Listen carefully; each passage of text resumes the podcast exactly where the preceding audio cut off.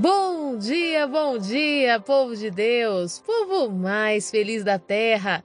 Que dia lindo, dia abençoado, inspirado pelo nosso Deus para nos trazer uma certeza de que nele, em Jesus Cristo, podemos nos alegrar pois em todas as coisas ele nos faz mais que vencedores. E eu, pastora Lídia Neri, venho com muita alegria ao meu coração compartilhar uma palavra de Deus com você. Hoje quero levá-los ao texto que se encontra em Lucas, no capítulo 10, nos versos 30 a 34. Vamos falar um pouquinho hoje a respeito da parábola do bom samaritano. Tenho certeza que Deus tem coisas muito profundas a falar ao teu coração. O texto diz: Diante do que Jesus lhe responde assim: Certo homem descia de Jerusalém para Jericó, quando veio a cair nas mãos de alguns assaltantes, os quais, depois de lhe roubarem tudo e o espancarem, fugiram abandonando-o quase morto. Coincidentemente, descia um sacerdote pela mesma estrada. Assim que viu o homem, passou pelo outro lado. Do mesmo modo, agiu um levita. Quando chegou ao lugar, observando aquele homem, passou de largo. Mas um samaritano, estando de viagem, chegou onde se encontrava o homem e, assim que o viu, teve misericórdia dele. Então aproximou-se enfaixou-lhe as feridas, derramando nelas vinho e óleo. Em seguida, colocou sobre o seu próprio animal, levou para uma hospedaria e cuidou dele. Meu Deus, vamos lá falar um pouco desse texto. Desde ontem, o Espírito Santo vem formando uma palavra dentro de mim a respeito desse texto. E hoje eu quero falar com você que tem buscado coisas novas para a sua vida. Nós podemos observar que a palavra diz que esse homem tinha saído de Jerusalém, ele desceu de Jerusalém rumo a Jericó. E o que que tinha em Jericó? Quando nós pensamos em Jericó, pensamos que Jericó, por ser uma cidade amaldiçoada, ela era só ruínas e uma cidade deserta. Mas se você pesquisa a história de Jericó, Jericó era uma das melhores cidades que tinha em Israel nesse tempo. Uma cidade que floresceu, uma cidade que frutificou e que movimentava muito é, o mercado daquela época, porque ela tinha os melhores frutos. Então, nós podemos observar que este homem sai de Jerusalém com alguns recursos. Tanto que os salteadores, quando é, encontram esse homem, a palavra diz que levaram tudo, roubaram tudo. Ou seja, ele estava saindo de Jerusalém com um propósito. Um propósito de ir a Jericó, talvez encontrar um novo emprego, talvez alugar uma casa, talvez é, comprar alguma coisa para a família. Ele estava com o propósito de fazer algo bom. Mas no meio do caminho, ele foi encontrado pelos assaltantes, que sem, sem nenhum tipo de compaixão roubam tudo. E não basta roubar, ainda espancam esse rapaz e depois o abandonam à sua própria sorte, quase morto. E muitas vezes no trajeto, quando nós estamos partindo para algo novo, vêm os salteadores tentar nos confundir. Eu sempre digo que não existe nada mais difícil do que uma mudança de fase. Na mudança de fase, nós temos a certeza que Cristo é por nós, mas nós temos também o diabo se aproveitando do momento para nos confundir. Quando mudamos de cidade, que temos que deixar a congregação da qual fazemos parte, nós ficamos cheios de medo, receios de procurar um outro lugar e muitas vezes acabamos esfriando a nossa fé por falta de comunhão. Quando mudamos de emprego, ah, isso é muito difícil. É um desafio muito grande que temos que enfrentar, nos readequar a um novo sistema, a um novo processo.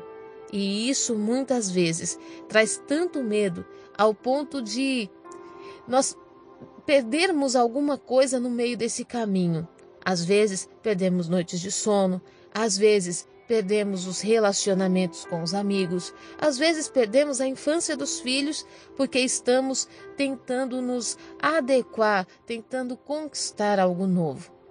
Nesse texto fala que quando esse homem vem de, vem de Jerusalém a Jericó, os salteadores o encontram e roubam tudo. Quantas mulheres perderam casamento, perderam os seus sonhos, a sua faculdade. E vamos aqui falar algo breve. Mulheres que casaram e perderam a vida profissional.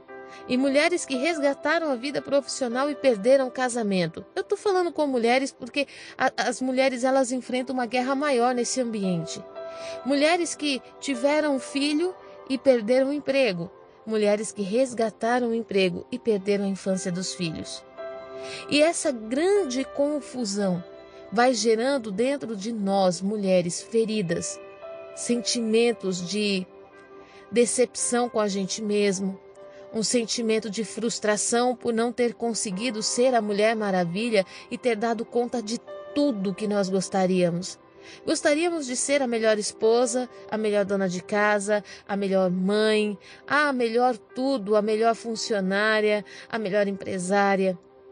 Mas, dentro do ambiente de conquista, acabamos por perder algumas coisas. E o grande problema nesse processo é que não basta ser roubado.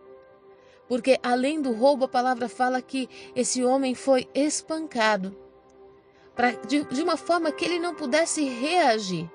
E quando acontecem os espancamentos na nossa alma? Quando nós começamos a nos culpar, quando nós começamos a nos autoflagelar, por aquilo que nós não conseguimos, não demos conta, pelas situações que nós não vencemos, não fugimos, pelas situações que gostaríamos de ter vivido e não conseguimos.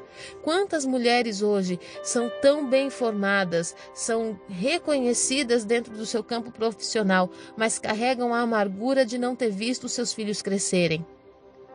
carregam a amargura de não ter vivido momentos lindos no seu casamento, nós precisamos encontrar um equilíbrio para que no momento de transição não sejamos roubados.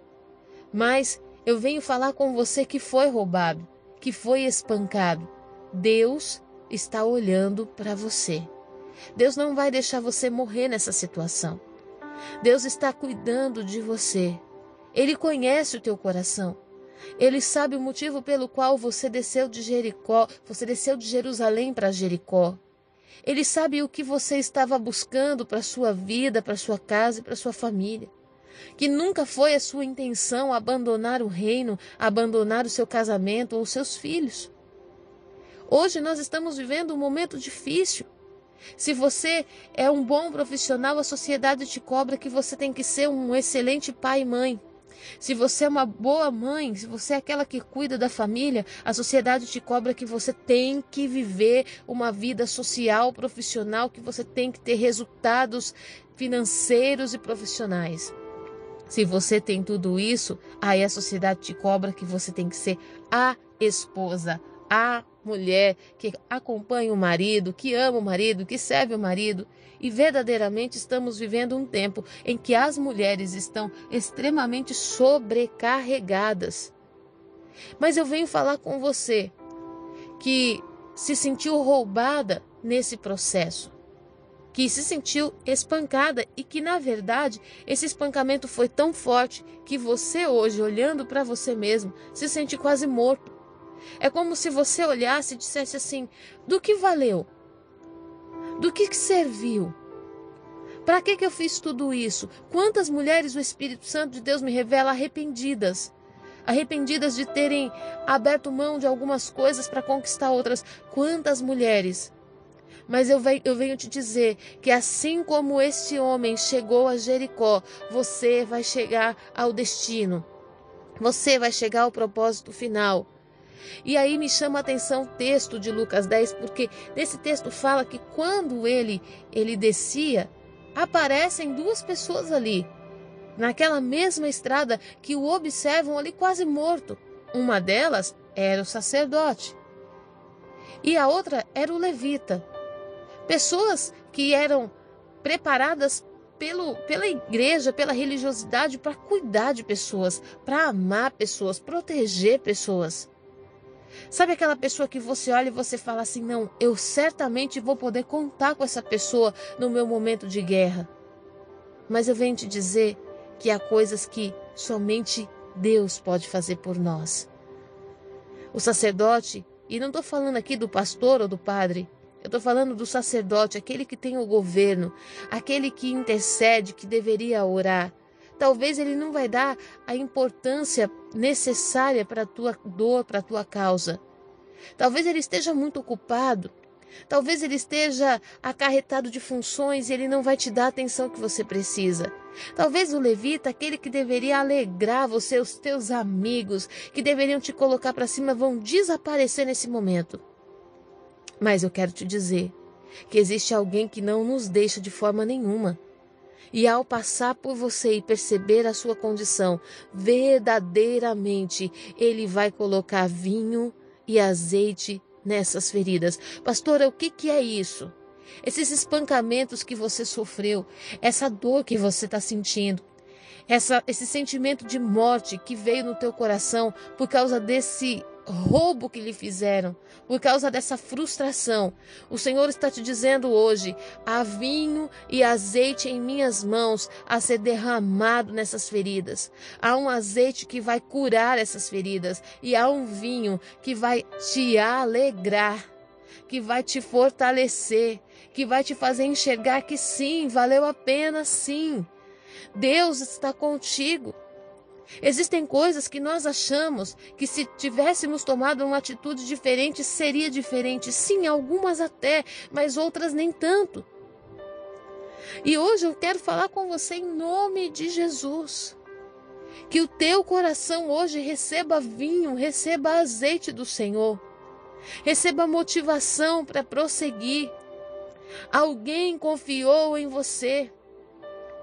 Alguém acreditou em você e vou te dizer mais: alguém se orgulha de você. Tem algum filho que olha para você e diz assim: Ei, a minha mãe é excelente profissional no que ela faz. Não se detenha. Tem outros filhos que olham e dizem: A minha mãe deixou tudo por mim. E certamente vai te amar profundamente por isso também. Ei, em nome de Jesus, que toda a culpa saia do teu coração, que toda a acusação, todo o dedo sujo dessa sociedade que tenta dizer para você onde você errou caia por terra. O bom samaritano, quando ele vem, ele não vem dizendo para aquele homem por que você saiu de Jerusalém e foi para Jericó. Você perdeu a noção, perdeu o juízo, como você faz isso sozinho? Não. Ele simplesmente o amou e com misericórdia cuidou dele, porque sabia que a intenção do coração dele era boa. A palavra do Senhor diz que a palavra nem nos chegou à boca e o Senhor já a conhece, porque ele conhece a motivação das nossas ações, das nossas palavras, de tudo que fazemos. Se a tua intenção foi boa, se aquilo que você fez foi por amor, foi para proteger, foi para cuidar, foi para preservar. Tire a culpa do teu coração. Permita o Espírito de Deus colocar vinho, azeite nessas feridas. Deixa Ele cuidar de você. E quando você voltar a Jerusalém, certamente você será chamado o povo mais feliz da terra. Eu quero nessa manhã abençoar a tua vida, abençoar a tua casa e a tua família. Que Deus seja contigo, que Ele te encontre, que Ele sare as suas feridas e devolva alegria ao teu coração, em nome de Jesus. Fique na paz.